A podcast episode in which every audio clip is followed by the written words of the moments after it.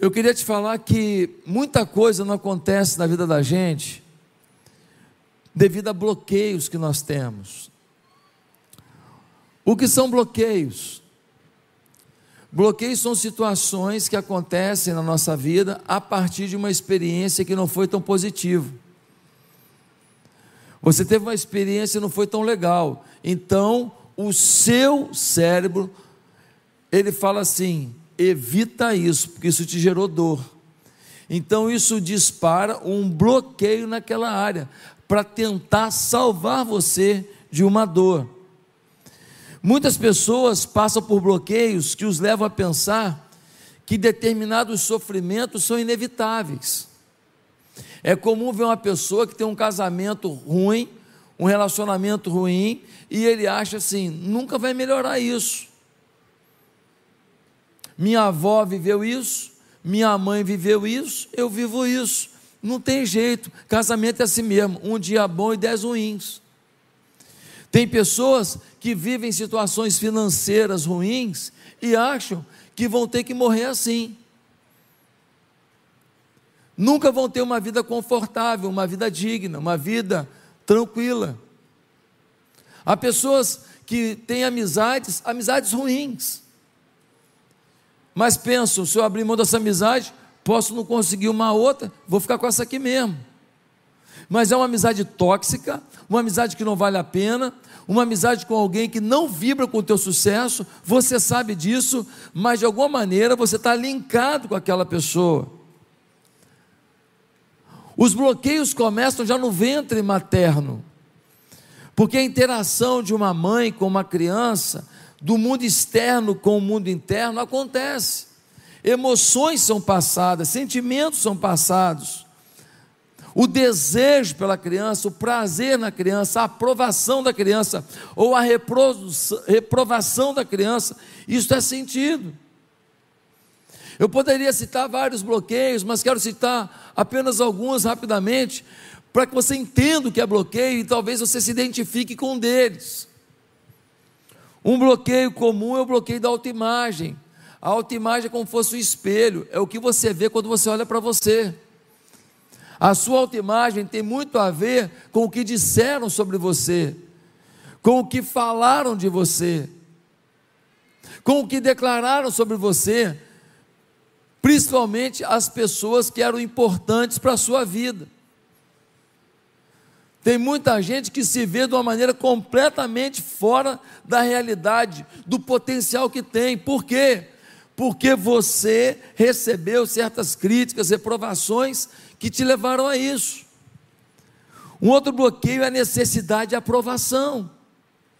Alguém foi muito incisivo sobre a tua vida, alguém foi muito pressionador sobre a tua vida, um pai, uma mãe, uma avó, um líder religioso, e isso gerou uma necessidade de aprovação. Você não vive em função de você mesmo, mas da aprovação de alguém. E isso se reproduz, sai daquela pessoa que gerou isso e vai para uma outra pessoa. E você está o tempo inteiro buscando a aprovação de pessoas. E por mais que você faça uma coisa belíssima, se alguém não te der uma aprovação, não te der uma validação, você se sente frustrado.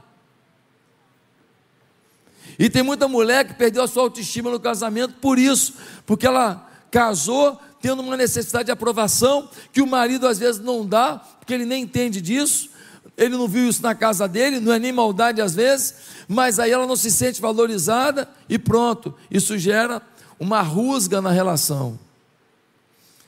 Existe um outro bloqueio que é o de aprendizagem.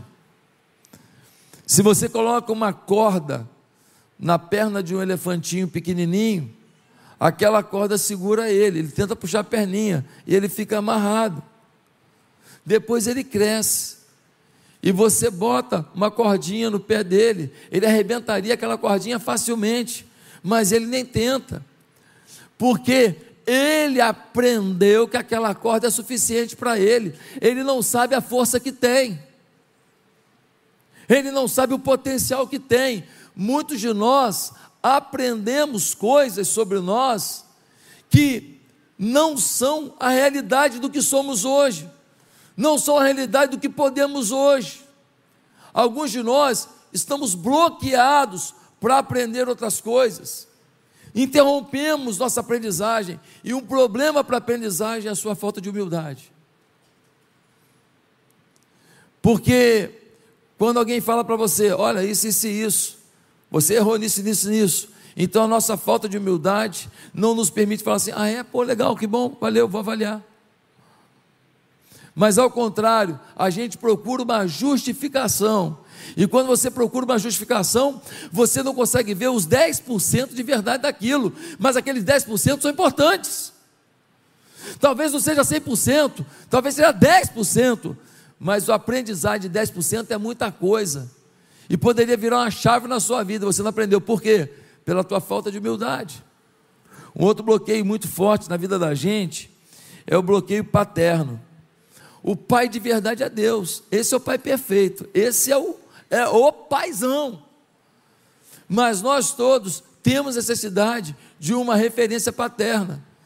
E muitos de nós tivemos referências frágeis de paternidade. Para não dizer que muitos de nós tivemos referências ausentes de paternidade. E isso gera uma complexidade incrível na vida das pessoas. E quando alguém exerce uma influência paternal sobre essa pessoa, que tem esse bloqueio, ela começa então a canalizar sua vida para atender o que essa pessoa pede, o que essa pessoa quer e ela deixa de viver a própria vida. Por quê? Porque ela transferiu sua necessidade, sua carência paternal. Um outro bloqueio é a passividade. Já viu gente que tem um monte de ideia, nunca faz nada? Passivo, inerte. Ele tem uma ideia no grupo, uma pessoa pega a ideia dele, implanta, se dá bem, e ele fala: puxa, podia ser eu, mas ele não começa, por quê? Porque ele é passivo, ele não tem energia própria, é um bloqueio. E talvez ele tenha tentado alguma coisa um dia, e aí alguém foi e reprimiu com muita força, então ele agora tem medo de tentar, quem entendeu? Uma outra coisa, um outro bloqueio é o perfeccionismo. O perfeccionista é alguém que criou um mundo ideal que só existe na cabeça dele. O perfeccionista vive num mundo que não existe, porque o mundo não é perfeito. Eu vivo num mundo imperfeito. Por isso eu faço coisas imperfeitas, mas eu faço. O perfeccionista, ele não se move, por quê? Porque ele quer saber isso, saber aquilo, fazer curso disso, saber qual é a raiz quadrada daquilo, saber o logaritmo daquilo, ele quer saber a que distância está da linha do Equador aquilo, ele é tão perfeccionista que ele não faz nada. A filosofia da nossa igreja é: faça o melhor possível. Vamos lá, levanta as informações aí. Levantou, levantou, vamos embora, vamos embora, vamos embora. No meio do caminho, vamos ajustando, vamos ajustando. E deu errado, deu errado, vamos tentar de novo. Senão você nunca vai executar. Mas tem um sétimo bloqueio, que é nesse que eu quero me focar. Eu falei dos outros só para disparar em você uma análise, uma avaliação, uma motivação inicial para repensar a sua vida e seus bloqueios. Mas o sétimo bloqueio que eu quero falar é a escassez. A escassez é, um, é uma crença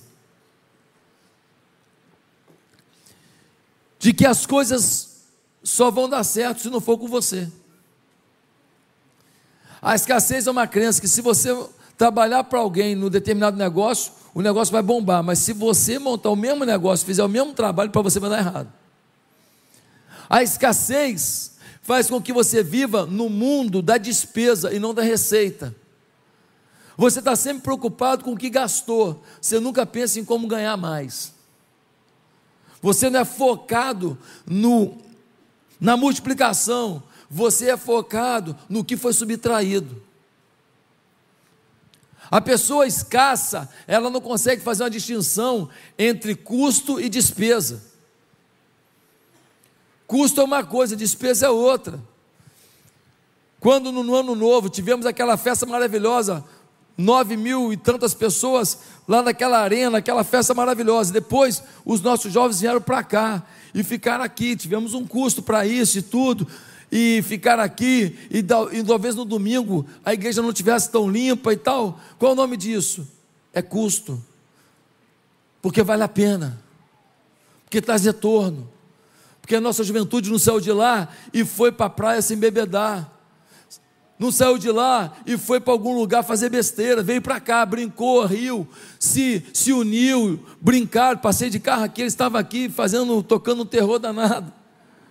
Uma bênção, uma bênção, por quê? Porque eles são a nossa juventude, então o nome disso não é despesa, é custo, porque o custo vale a pena, porque ele vai trazer retorno.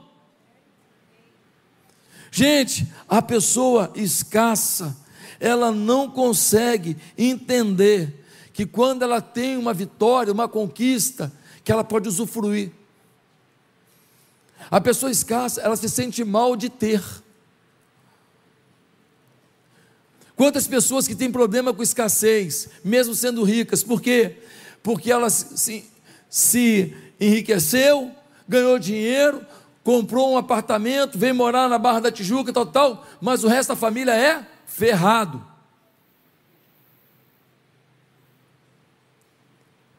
E ela já ajudou a família, ela faz o que pode, ela já arrumou um emprego para a sobrinha, ela ajudou a mãe, todo mês paga alguma coisa para a mãe, mas nada que ela faça de bom, ela se sente liberada para usufruir do que ela ganhou. Por quê? Porque tem uma crença de escassez. Eu não tenho mérito, eu não tenho direito de usufruir do presente que eu lutei tanto para conquistar. Quem entende isso? Ontem eu fiz um passeio de helicóptero com a Bianca, um presente, um convite que eu recebi, e aí a minha crença de escassez foi ativada. Por quê? Porque você está andando de helicóptero pelas praias do Rio de Janeiro e tal, e aí vai ter um desgraçado que vai achar que você é o dono do helicóptero. E vai falar assim: ó, oh, pastor, hein? Comprou helicóptero. É ou não é? A crença de escassez vem. Você fala: meu Deus do céu, só falta alguém achar que eu sou o dono desse helicóptero aqui. Por quê? Porque você não consegue nem usufruir totalmente uma coisa, mas eu já estou mais liberado nisso, mas de vez em quando vem um, aí quando vem eu, opa, pode ir embora. Pode ir embora escassez, porque eu já sei as minhas crenças de merecimento. Eu já sei que na hora do perrengue nós estamos lá. Na hora de usufruir, nós vamos comer a picanha toda. Amém? Vamos comer toda. Nós precisamos romper com as crenças de escassez. As pessoas carregam crenças que as acomodam a situações ruins. Eu não sei como está a tua sexualidade. Talvez seja uma porcaria. Você está aqui assim, não é para cutucar, não, hein? Nada de cotovelada agora, por favor. Ó, zero cotovelada, promete, hein? Deixa eu te falar. Você vem no lugar certo. Nós vamos hoje desbloquear isso na sua vida. Porque Deus está aqui. E o maior desbloqueador das nossas vidas não é homem algum, é Deus com a gente. É a gente fazendo a nossa parte e Deus fazendo o que a gente não está conseguindo. Ah, minha vida é assim mesmo, minha vida sexual com meu, meu esposa não é legal. Ah, minha vida financeira não é legal, mas é assim mesmo a vida, é assim mesmo. Todo mundo passa por isso. Ah, minha vida profissional, porcaria, eu não consigo nada, é, mas é assim mesmo. Ah, o concurso público eu não passo, não, é isso mesmo, é difícil passar. Ah, o meu carro quebra toda hora, é isso mesmo, vou ter que andar com o carro que quebra toda hora. Minha mãe nem carro tinha. Olha a crença, olha a crença. Pois eu vim te dizer que você está errado. Eu vim afirmar que você não precisa aceitar a escassez na sua vida, em nenhuma área, muito menos na vida espiritual. Tem gente que acha que nunca vai ser cheio do Espírito Santo, nunca vai ser dominado pela fé, nunca vai ter um entendimento claro da palavra de Deus, nunca vai ser dominado por uma visão de Deus, nunca vai ter discernimento espiritual para perceber o que vale e o que não vale a pena, com quem andar, com quem não andar, nunca acha que vai ter um ministério abençoado, multiplicador na igreja, nunca acha, ele tem uma crença de escassez na sua área espiritual. Você vai desbloquear hoje, em nome de Jesus. Por quê? Porque você não tem que aceitar a escassez, é o título da mensagem de hoje. Meus amados irmãos, olha o que diz João 10,10. 10. Jesus diz assim: Eu vim para que tenham vida e a tenham com abundância. Qualquer coisa fora da abundância é disfunção. Eu não estou falando que você vai ter bilhões na conta. Eu não estou falando que você vai ser multimilionário. Eu estou falando de uma vida abundante em todas as áreas. Uma vida abundante, uma vida abundante é ter para você e para dar para alguém. Uma vida abundante é ter para você e poder compartilhar com alguém. Vida abundante não é, nossa, quase que não deu. Não, não, não. Deus quer que você tenha. E hoje eu convidei para nos apresentar os argumentos para a gente não ter mais uma vida escassa. Uma coach espiritual incrível. Sabe quem é? Maria, mãe de Jesus. E Maria vai nos apresentar isso. Por isso, abra sua Bíblia em João, capítulo 2. João, capítulo 2, do verso 1 ao verso 11. João, capítulo 2.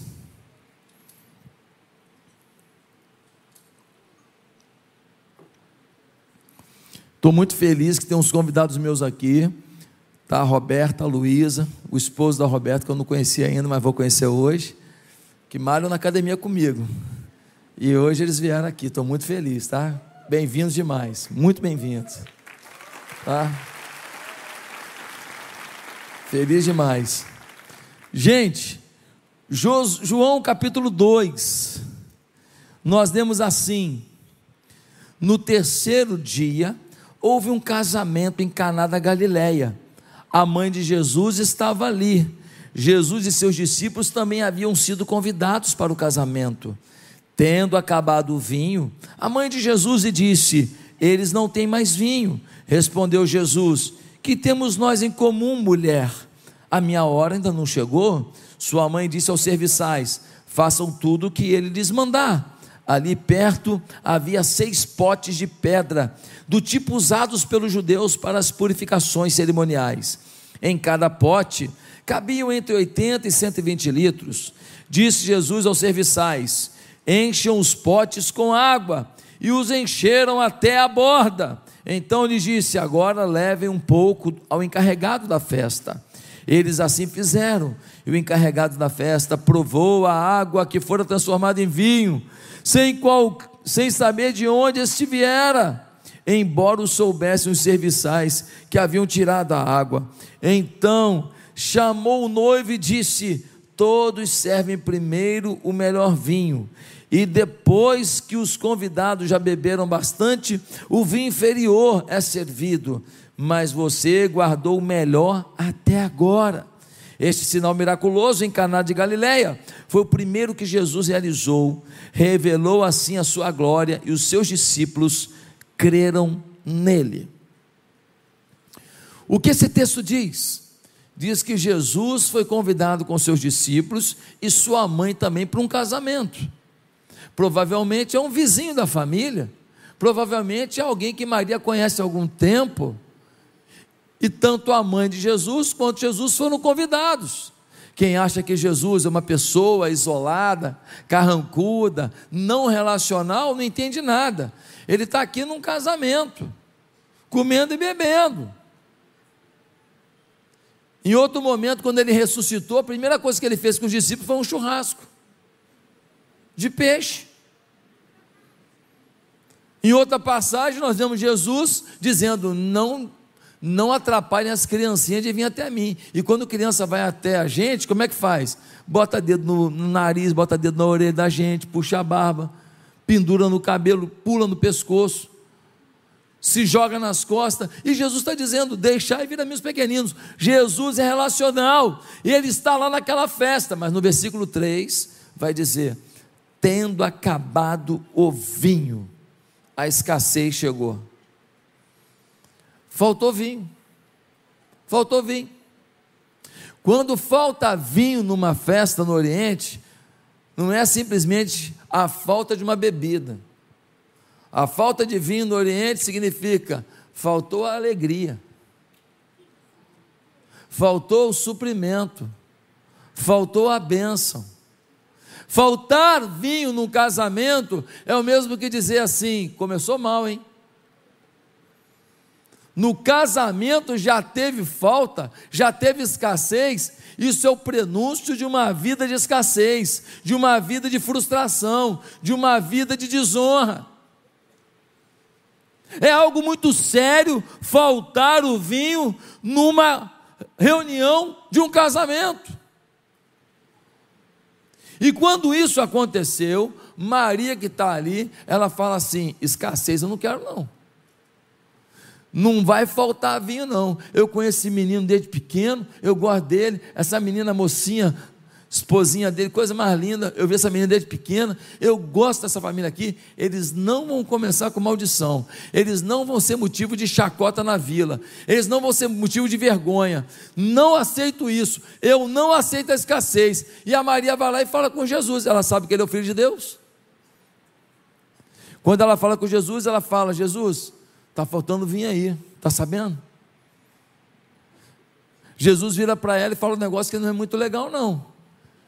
Ele fala: mulher, que tenho eu contigo? Jesus foi mal educado? Não. Ele só está dizendo para Maria: Maria, até o início do meu ministério, foi mamãe e filhinho, mas agora vai ser filhinho e papai, papai do céu porque você não tem estrutura para acompanhar a vida que eu vou levar. Na hora que eu for para a cruz, se depender de você, eu não vou. Ele está dizendo para Maria: Maria, até aqui foi de um jeito, a partir daqui você tem que entender, vai ser de outro jeito.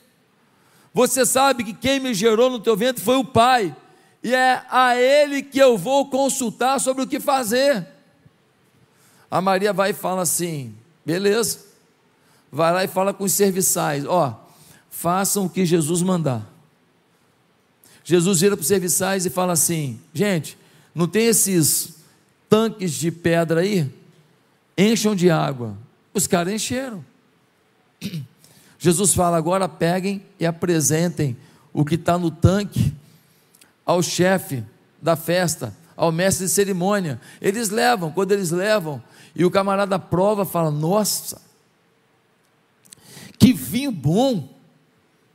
E ele vai no noivo e fala: noivo. Normalmente o vinho bom é no início, e no final o vinho ruim. Mas aqui vocês inverteram. O melhor vinho ficou para o fim. E a escassez acabou.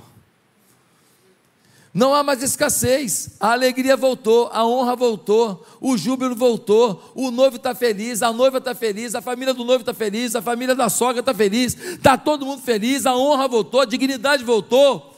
Por quê? Porque a escassez foi extinta. O que Deus quer para a sua vida é que na área de escassez da sua vida isso seja extinto. E você me diz, mas como, pastor?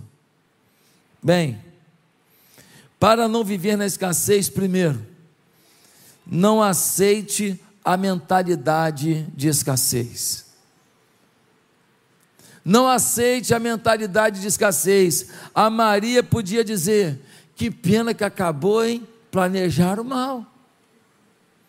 Que pena que acabou. Vão ouvir muita lorota. Vão falar muito mal. Lá no salão da Maria, da Maria fofoquinha, nossa, vamos comer viva essa família aqui. Não, já era, já era. Ela poderia falar isso, mas não. Ela não aceitou a escassez. Ela procurou Jesus para saber se podia ser feita alguma coisa. Ela procurou Jesus, ela quis mais vinho para todos, ela quis a restituição da paz, da honra naquele casamento. Meus queridos, ela quis o final feliz. Sabe o que Maria está fazendo? Está vivendo o princípio de abundância do reino de Deus. Lembra lá em João capítulo 6, quando a multidão está ouvindo Jesus, e aí já estão com fome, muitas horas ouvindo. Os discípulos foram até Jesus e disseram o quê? Jesus libera a multidão, porque eles já estão cansados, estão com fome. Jesus fala assim: dá-lhes voz de comer. Eles falam: calma aí, como é que a gente vai dar comida para esse povo todo? Seria uma fortuna, nem tem onde comprar. Aí Jesus fala: pois é, mentalidade de escassez, né? A minha mentalidade é de abundância. Jesus fala: o que vocês têm aí? Jesus, nós só, só temos cinco pães e dois peixinhos. Mentalidade de escassez, só temos. Não consegue ver a grandiosidade do que tem e o poder de multiplicação do que tem. Talvez é você que não vê o potencial de multiplicação do que tem. Jesus falou assim: Ah, é cinco pães e dois peixinhos? Traz para mim. O pessoal trouxe. Quando o pessoal trouxe os cinco pães e dois peixinhos, o que, que Jesus fez? Multiplicou. E todo mundo comeu pão e peixe. E aí o texto bíblico poderia dizer assim: então Jesus saciou a fome de todos. Mas foi isso que foi dito? Não. Diz assim: todos comeram e ainda sobraram. Doze cestos cheios de pão. Por quê? Porque a mentalidade do reino é de abundância. Nós não sabemos se aqueles cestos foram levados para uma creche, para um orfanato, para um asilo, se foi distribuído para os mendigos na rua, se os meninos que estavam ali levaram para casa para poder garantir o lanche do dia seguinte. Nós não sabemos, mas nós só sabemos que a mentalidade do reino não é de escassez, mas é de abundância. Ah, meus queridos, pode permitir escassez para o aprendizado na sua vida? Nosso Deus? Pode.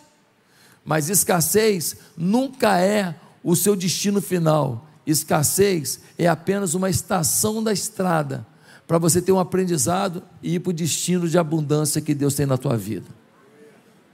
Nunca é o destino final. Em segundo lugar, como sair da escassez? Cuide-se para não perder a humildade diante de suas ambições. Cuide-se para não perder a humildade diante das suas ambições. Dá uma olhada no versículo 4, diz assim: Respondeu Jesus: Que temos nós em comum, mulher? A minha hora ainda não chegou. Ela fala: Eu quero o fim da escassez, Jesus está faltando vinho, o que pode ser feito? Jesus fala para ela: aqui, você está indo além do que pode. Esse é assunto meu com o Pai. Se eu vou fazer um milagre ou não, é eu e o Pai, não tem a ver contigo. O que, que ela faz? Eu vou chorar porque Jesus, na hora de mamar, gostou. Na hora de mamar, mamou, né? Agora falando assim com a mamãe. Não. Ela procurou alguém na festa para chorar? Meu filho, meu filho está muito ingrato. Não. Maria entendeu o recado de forma muito madura, foi até os serviçais e disse: Olha, façam o que ele mandar. Ela queria, ela tinha uma ambição, tinha. E ambição não tem nada a ver com ganância. Ganância é você querer mais, mais, mais para você o tempo inteiro, o tempo ambição é um desejo lícito de esgotar o seu potencial. Ah, eu tenho como ganhar esse dinheiro. Eu trabalhando a mesma coisa, posso ganhar duas vezes esse dinheiro? Vou ganhar, por que não? Ah, eu tenho o potencial para ter uma loja, mas eu tenho potencial para ter duas. Vou ter. A ambição, ela não é ruim. A ganância, sim. Quando é um desejo egocêntrico, quando o desejo é de aparecer para os outros, mas quando é simplesmente esgotar o potencial na tua vida, qual é o problema nisso? Jesus tinha ambição? Claro que tinha. Qual era a missão de Jesus? Salvar o mundo. Porque Deus amou muito a maneira que deu seu Filho unigênito, para que todo aquele que nele crê não pereça, mas tenha vida eterna. Ambição. Nós também temos ambição aqui. Qual é a nossa ambição? Mudar a nossa cidade, mudar o nosso Brasil, mudar o mundo, levar o Evangelho a toda criatura, ver família restaurada, ver jovem restaurado, ver gente feliz, ver casamento feliz, ver criança sendo criada no caminho do Senhor, ver paz, ver ideologia do inferno sendo arrancada das escolas. É a nossa propaganda, é a nossa fé, é a nossa pregação. Nós temos uma ambição. Você não pode perder a humildade diante da sua ambição pelo fim de uma escassez. Tem gente que, quando tem uma ambição, quem entra no caminho, ele atropela. Ele tem um alvo na vida. Se você entrar no caminho, se você atrapalhar um pouquinho, meu Deus, como ele é rude. Essa pessoa está montando um negócio, a ambição dela é tão grande que ela pisa em todo mundo, ela não consegue respeitar ninguém.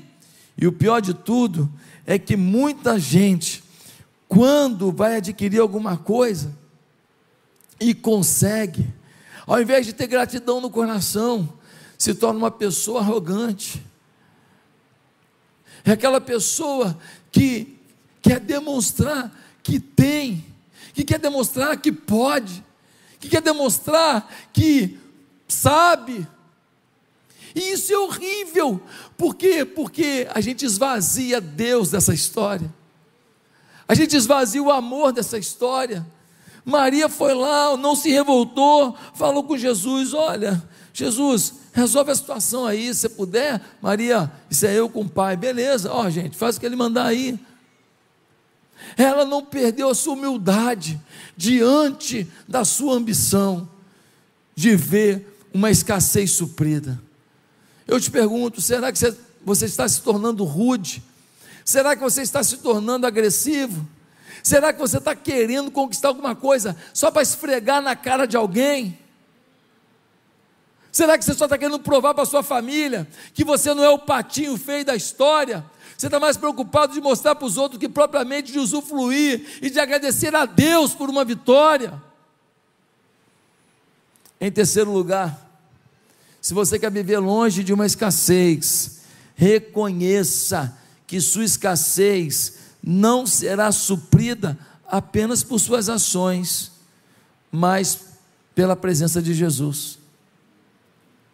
Se você quer ficar longe de uma escassez, reconheça que sua escassez não será suprida apenas por suas ações, mas pela interferência de Jesus. Olha o versículo 5: diz assim: Sua mãe disse aos serviçais: façam tudo o que ele lhes mandar. O que Maria está dizendo? Maria está dizendo: olha, nós podemos fazer muita coisa, mas sem Ele não vai dar certo. Obedeça, faça o que Ele mandar, ouça o que Ele está dizendo, ouça o que Ele está orientando. É Ele que, que tem o caminho. Quantas pessoas que ainda não entenderam isso? Quantas pessoas que estão querendo resolver as coisas no braço o tempo inteiro e nunca colocam Jesus no seu problema. Maria poderia ter ido a uma adega de alguém conhecido, Maria, Maria poderia ter ido a uma cidade vizinha, Maria poderia ter perguntado se os membros daquela festa, se cada um não tinha uma garrafinha de vinho em casa sobrando. Ela poderia ter feito de várias maneiras, mas ela decidiu envolver Jesus no problema e pediu que obedecessem a Ele. Alguns querem vencer a escassez financeira, mas talvez a sua escassez financeira seja menor. Talvez o seu maior problema não seja a escassez financeira, a escassez financeira é só uma consequência de outra escassez. O seu casamento é escasso e por conta disso vocês não têm equilíbrio nos gastos. Às vezes é escasso o seu relacionamento com o seu filho e por isso os problemas financeiros também aparecem. Por vezes a escassez é de alegria. Vocês não conseguem ter alegria. E quantas pessoas que têm tanto dinheiro e não vivem alegres, não vivem em paz, por isso tem que comprar coisas caras, vinho caro, carne cara, chama todo mundo, para casa está cheia de gente, para dizer eu sou feliz, mas quando as pessoas vão embora, se instala de novo a tristeza. Quantas pessoas que ainda não entenderam que a escassez deles é de sabedoria, como decidem mal, como escolhem mal. Já viu aquela moça que ela sai de um cara problema, ela arruma um cara problema maior? Que dedo para encontrar porcaria, meu pai. Que dedo. menina boa, criada numa boa família, mas só encontra porqueira, meu irmão. Há uma escassez de sabedoria. Às vezes você está querendo mais dinheiro, mais isso, mais aquilo, mas a sua maior necessidade está em outra área. Qual é a escassez da sua vida? Envolva Jesus. Envolva Jesus. Só Jesus pode garantir que sua escassez realmente seja suprida. Você pode fazer a sua parte, tem que fazer a sua parte, mas chega uma hora que, se não for a direção de Jesus, você pode dar um passo errado. Eu conheço um homem, esse homem era muito rico, muito rico, e ele trabalhava muito, acordava cedo, e tal, e eu falava de Jesus para ele, mas ele vivia em função dos seus negócios, seus negócios, eu falava de Jesus para ele, e ele só vivia em função dos seus negócios.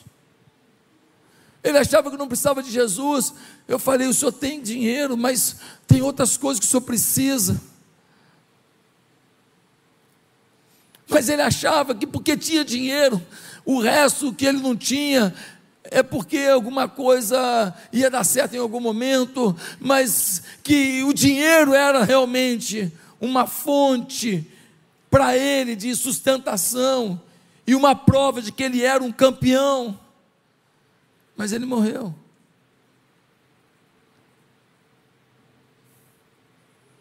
A gente morre. Ninguém tem garantia de nada.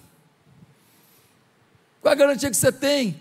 Que não vai acontecer um problema? Qual a garantia que você tem que não vai ter um problema, não vai ter um acidente com um funcionário seu? Qual a garantia que você tem que você não vai ter depressão? Qual a garantia que você tem que não vai ter alguma situação de depressão na sua família? Qual a garantia? A única garantia da vida da gente é Jesus.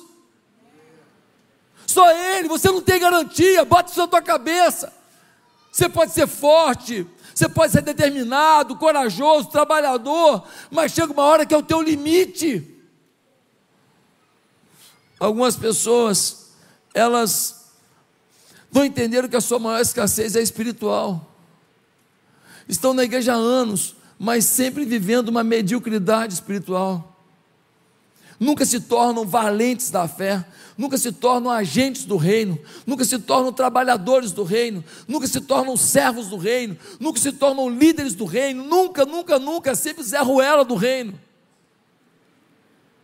sempre café com leite do reino, sempre meia boca do reino, sempre alguma coisa pejorativa do reino. Está na hora de você entender que sem Jesus não dá. Maria falou: faça o que ele mandar.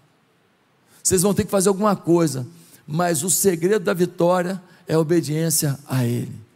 Ei, faça o que você tem que fazer, mas o segredo da vitória é a obediência a Jesus. Em quarto lugar, se você quer sair da escassez, não viver escassez, não pense em vencer a escassez por um propósito exclusivamente pessoal. Não pense em vencer a escassez por um propósito exclusivamente pessoal. Versículo 10, nós vemos assim: E disse: Todos servem primeiro o melhor vinho, e depois que os convidados já beberam bastante, o vinho inferior é servido, mas você guardou o melhor até agora. Olha só, Maria não aceitou a escassez, mas quem está recebendo o comunicado que o vinho novo chegou? Quem? O noivo. O noivo. O noivo está recebendo o comunicado, ó, parabéns, o vinho que chegou é bom demais. Falou, vinho novo? Da onde? Da onde? Não está sabendo não? Tem um vinho novo aí. Nos odres ali, ó, os tanques ali estão lotados de vinho novo. Ele, caramba, não sei de onde vem não. Chama, chama a noiva e fala, querida, a alegria voltou. A vergonha foi embora. A escassez acabou. Tem vinho aí, eu não sei de onde veio, não. Eu não sei, mas ó, tem um vinho novo aí. Chama tua mãe, chama todo mundo. A alegria voltou, a honra voltou. Todo mundo bebeu. Todo mundo bebeu. Todo mundo usufruiu. Todo mundo foi abençoado por aquilo, gente. Cada cada tanque de pedra daquele cabia de 80 a 120 litros. Nós podemos calcular que tinha ali naqueles seis tanques de 600 a 700 litros de vinho. Saciou a festa toda. A tranquilidade voltou. Tinha abundância agora. Queridos, uma pessoa aqui da igreja me ouviu falando sobre empreendedorismo. E eu falo muito que eu tenho uma história nisso aí. Eu fui consultor muitos anos, eu empreendi muitas coisas, então eu tenho uma bagagem, eu gosto de falar disso, eu gosto de ajudar a gente a empreender. Eu falo aqui com muita alegria. E quando alguém fala, pastor, montei um negócio, avancei, eu fico feliz da vida. E aquela irmã falou, montei um negócio. E ela montou um negócio de comida fit. Mas olha que legal. Deus falou com ela: você tem que empregar gente que está saindo da comunidade terapêutica. E aí o pessoal da nossa comunidade terapêutica, gente que estava sem emprego, gente que vivia na sarjeta, gente que vivia nas bocas de fumo, gente que vivia na droga, ela pega um rapaz e emprega na empresa dela. Então agora ela tem uma empresa, tem que ter lucro? Tem que ter lucro, óbvio, empresa sem lucro não é empresa. Você tem empresa, ela só te dá prejuízo, você não tem empresa, você tem um prejuízo. Toda empresa tem que dar lucro. Tem que dar lucro? Tem, mas ela uniu o útil ao agradável. Ela agora transformou a empresa dela numa geradora de emprego para gente desfavorecida pela vida. É maravilhoso isso? Ele ainda está comendo comida fit, ele. Que lá na nossa comunidade terapêutica a comida é fete. E ele está lá trabalhando. Hoje ela veio me dar um abraço. Ele veio me dar um abraço. Ele estava aqui no culto hoje. Ele estava de colete aqui, trabalhando na recepção. E ele está empregado. Ele ganhou o dinheirinho dele. Ele restaurou a dignidade. Ele saiu da sarjeta para a luz. Porque uma pessoa, uma pessoa entendeu: ó, o fim da minha escassez não envolve só o meu umbigo, envolve o próximo. Tem uns aí que estão com um umbigo que parece uma abóboda. Por quê? Porque tudo que você procura é em função de você, em função da sua casa, da sua família. Você não entende que se você tem uma ambição, essa ambição tem a ver com um propósito, e propósito de Deus na sua vida tem que envolver o próximo. Afinal de contas, Atos 20, 35 diz: melhor coisa é dar do que receber. A equação do sucesso: ganhar e contribuir, ganhar e contribuir, ganhar e contribuir. Quem não entende essa equação morre na sua vaidade. Em último lugar, como sair da escassez? Seja obediente, ainda que no que não faz sentido aos olhos humanos. Seja obediente, ainda que tendo que fazer alguma coisa que não faz sentido aos olhos humanos. Gente, dá uma olhada no versículo 7. Disse Jesus aos serviçais: Encham os potes com água, e os encheram até a borda. Pensa comigo aqui. Seis tanques de pedra, não é? Mais de 100 litros em cada um. Os caras encheram até a borda. De onde que vem essa água? Possivelmente essa água vem de algum poço. Era o comum na época. Alguém foi lá e tirou 700 litros de água. Carregou num balde, num barrilzinho, 700 litros de água. E foi enchendo uma talha. O que estava faltando na festa? Estava faltando o quê? Vinho. O cara está lá tirando e botando, tirando e botando, tirando e botando água. Faz sentido? Faz sentido? Zero sentido, zero sentido. Mas essas pessoas obedeceram. Deixa eu te falar uma coisa, e eu queria que você pegasse essa chave. Existe uma ideia de Deus para a tua vida, que ela não faz muito sentido, mas na mão de Deus você gira essa chave e você sai da escassez para a abundância. Você sai do natural para o sobrenatural. Você sai do comum para o exponencial. Você sai daquilo que é legal para alguma coisa extraordinária. Existe sempre alguma janela que você não está percebendo, porque essa janela tem complexidades, tem dificuldades, mas é uma janela de Deus na sua vida, e se você estiver andando com Deus, você vai falar assim: essa janela aqui vai dar certo. E pode 20 pessoas, mil pessoas falar assim: essa janela é furada. Você vai falar assim: não, já orei, já busquei a Deus, tenho lido a palavra, tenho ouvido os louvores, tenho buscado a face de Deus e eu tenho paz. Cara, mas isso é perigoso. É isso, mas eu estou com paz. Eu já orei, cara. Eu também estava sem paz. Orei, orei, orei e a paz é completa. E você vai por ali e a tua vida dá uma guinada de uma, vi, de uma dívida de 2 milhões, você vai para um saldo de 20. E você constrói o último andar da nossa creche aqui, ó, só você. E você vai lá ver as criancinhas brincando e fala: Cara, Deus me deu recurso para ajudar. E quando você vê os filhos de gente muito pobrezinha, lá rindo, comendo quatro refeições por dia, você fala assim: Cara, Deus me deu condição de alterar a vida dessas crianças.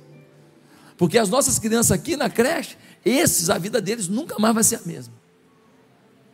Esses serão vencedores. Esses serão campeões. Uma mulher estava lutando com o marido bêbado. Parecia insano ver ela cuidando desse marido, cuidando, cuidando. Ele chegava urinado em casa, fedido em casa. Mas ela falou: Deus me falou para tratar ele de um jeito como se trata um rei. Que estratégia é essa? A estratégia normal da gente é falar: manda esse vagabundo embora. Manda ele fazer xixi no canto que ele quiser. Não na tua casa. Ela falou: não, Deus falou comigo. Eu vou tratar ele que nem um rei. Porque ele vai ser um pregador do evangelho.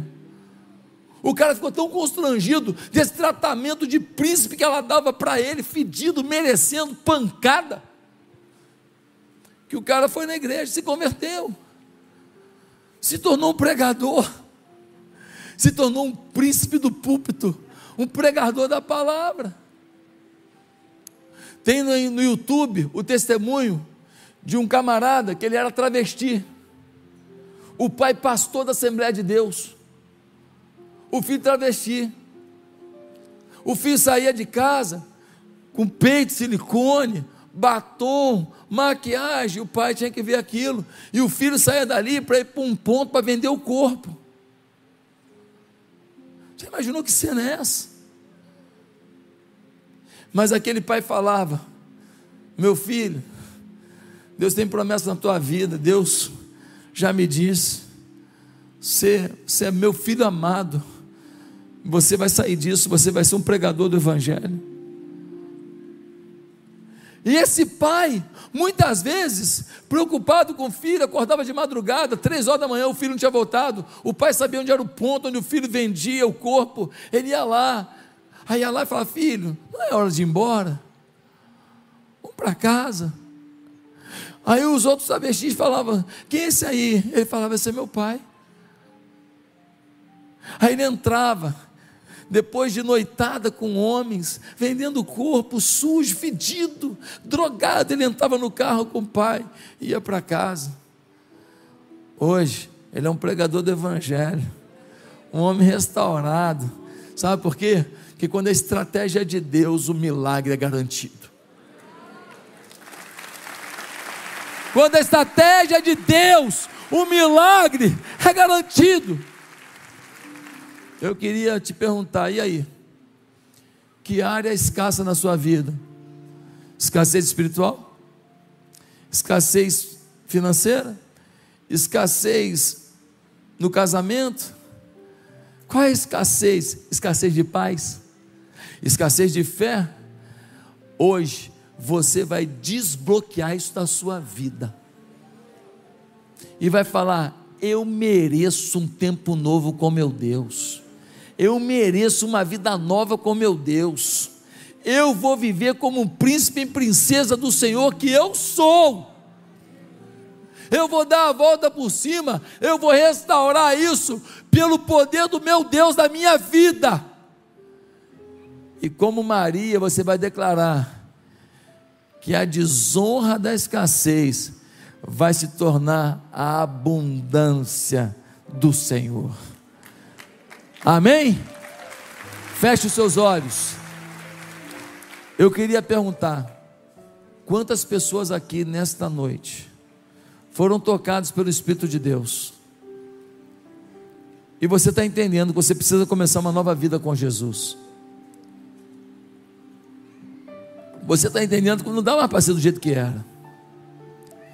Não dá para falar, ah, eu sou católico, eu sou evangélico. Não, bandeira não te resolve o problema. Você tem que ser um servo fiel, conectado com Jesus. Eu queria te pedir para você curvar sua cabeça nesse momento, fazer uma oração comigo, se você quer começar uma nova vida com Jesus. Ninguém precisa ouvir, é no seu coração.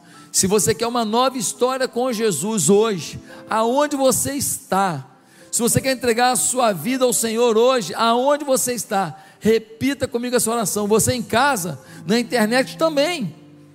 Repete comigo essa oração. Aonde você está, ora comigo assim, ó. Se quer começar uma nova vida com Jesus, de coração, sinceramente, repete assim: Santo Deus, eu peço perdão pelos meus pecados, e eu te peço perdão pela minha insensibilidade diante do Senhor em muitos momentos. Senhor, faz algo novo na minha vida, faz algo novo na minha história.